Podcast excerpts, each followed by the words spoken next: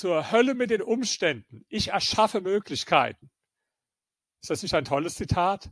Es stammt von Bruce Lee, dem sinoamerikanischen Kampfkünstler und Schauspieler.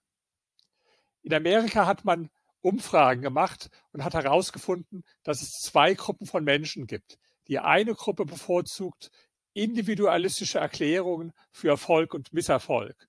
Also für diese Menschen liegt es daran, wie fleißig sie sind, wie viele gute Ideen sie haben, wie ausdauernd sie sind. Also alles Dinge, die in ihnen selbst liegen, in ihrer eigenen Persönlichkeit. Aber dann gibt es eine andere Gruppe von Menschen, die bevorzugt strukturelle Erklärungen.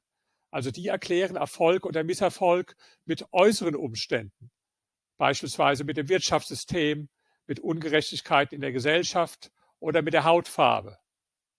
Was glauben Sie, welche Gruppe ist erfolgreicher? Die Menschen, die sich als Opfer sehen, als Objekt oder die Menschen, die sich als Subjekt sehen? In Deutschland hat man auch eine Studie gemacht, und zwar mit 130 Millionären und hat die befragt und versucht herauszufinden, was deren wichtigste Persönlichkeitsmerkmale sind. Und ein zentrales Persönlichkeitsmerkmal war das, was Psychologen internale Kontrollüberzeugung nennen. Das heißt, diese Menschen, die haben in ganz starkem Maß daran geglaubt, dass sie Gestalter ihres eigenen Schicksals sind und nicht Opfer äußerer Umstände. Kennen Sie den tollen Film Das Streben nach Glück mit Will Smith? Wenn Sie den Film nicht gesehen haben, bitte unbedingt anschauen. Das ist ein Film nach einer wahren Begebenheit.